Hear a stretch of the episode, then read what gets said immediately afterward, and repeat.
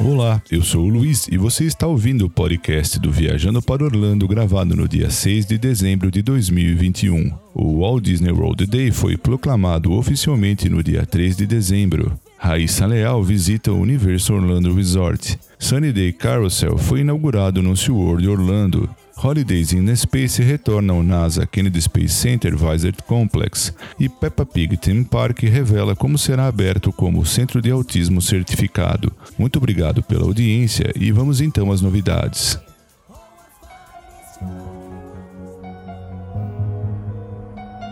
E no dia 3 de dezembro foi celebrado o Walt Disney World Day em toda a Flórida Central e a proclamação oficial deste dia especial foi realizada no Second Harvest Food Bank com líderes do Walt Disney World Resort, além do prefeito de Orlando Bud Dyer e do condado de Orange Jerry Demings. E a cerimônia não teria sido completa sem a presença de Mickey Mouse e Minnie Mouse. A Flórida Central e as muitas organizações sem fins lucrativos que apoiam a comunidade desempenham um papel importante desde que o Walt Disney World Resort abriu em 1971, e é por isso que a celebração do Dia Mundial do Walt Disney World se deu no Second Harvest Food Bank, uma organização voltada a auxiliar os necessitados e que recentemente recebeu um subsídio da Disney de 500 mil dólares em homenagem à celebração do seu 50 aniversário. Os Disney Volunteers tiveram orgulho de se juntar à celebração no Second Harvest Food Bank com ajuda prática separando e embalando caixas de alimentos para distribuição aos que mais precisam. Embora hajam muitos indivíduos e organizações que tornaram este dia possível e que contribuíram para o sucesso do Walt Disney World Resort nos últimos 50 anos, é necessário agradecer especialmente os membros do elenco que mantêm o sonho de Walt Disney e a magia viva todos os dias.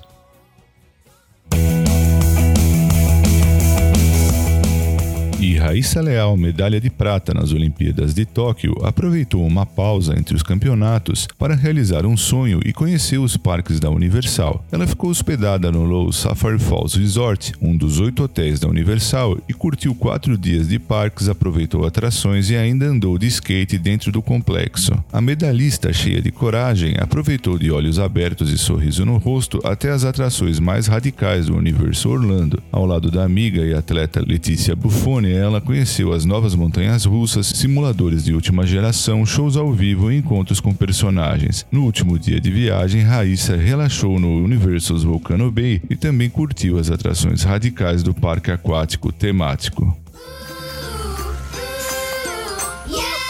O Parque SeaWorld Orlando acaba de inaugurar uma nova experiência voltada para as crianças. Trata-se do carrossel com o tema da Sesame Street Vila Sésamo, denominado Sunny Day Carousel, que fica localizado na Sesame Street Land. Os frequentadores do parque devem ter observado que esse novo brinquedo foi desenvolvido com base no Sea Carousel, uma atração já existente com tema marinho que foi atualizada. Os visitantes com menos de 106 centímetros de altura devem estar acompanhados por um responsável com pelo pelo menos 14 anos e que ficará de pé ao seu lado no interior do carrossel durante o passeio. O Sunny Day Carousel é um passeio bonito, colorido e clássico para todas as idades.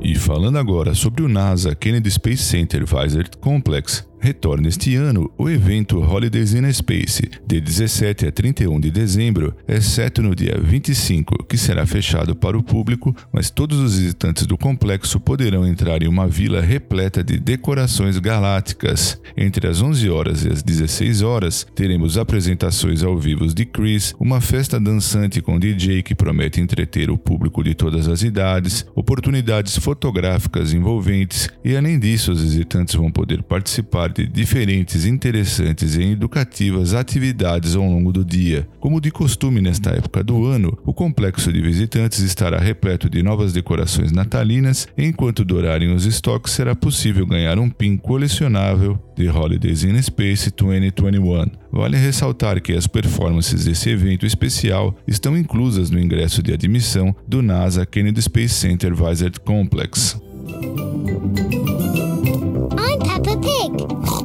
Falando agora sobre o Parque da Peppa Pig, que será inaugurado em 24 de fevereiro de 2022, será inaugurado como centro certificado para autismo, situado na região da Flórida Central, no condado de Polk, cujas principais cidades são Winter Haven, Lakeland, Davenport e Lake Wales, a menos de uma hora de Orlando. O novo parque compartilhou recentemente tal compromisso junto à revelação de um novo recém-projetado veículo de passeio que permite mais acessibilidade para cadeirantes, um guia completo de acessibilidade, juntamente com outros planos de longo prazo para atualizações contínuas, também estão em desenvolvimento para todas as experiências incríveis do parque, incluindo seus seis brinquedos, seis cenários temáticos e área de recreação aquática. Em parceria com a International Board of Credentialing and Continuing Education Standards, o parque temático da Peppa Pig irá garantir a viabilidade de ser um centro de autismo credenciado quando for inaugurado em 24 de fevereiro de 2022. Em conjunto, irão trabalhar para conduzir um treinamento de sensibilidade e conscientização sobre o autismo para toda a equipe, além de fazer atualizações mais tangíveis nas comunicações do parque. O treinamento analisa as áreas de consciência sensorial, meio ambiente comunicação, habilidades motoras e sociais, bem como desenvolvimento de programas e consciência emocional e inclui um exame abrangente de competência em autismo. O compromisso estendido exigirá que o parque continue o treinamento contínuo após sua inauguração para garantir que os membros da equipe tenham os conhecimentos, habilidades, temperamento e experiência necessários para interagir com todas as famílias e crianças com necessidades especiais, especificamente no espectro do autismo.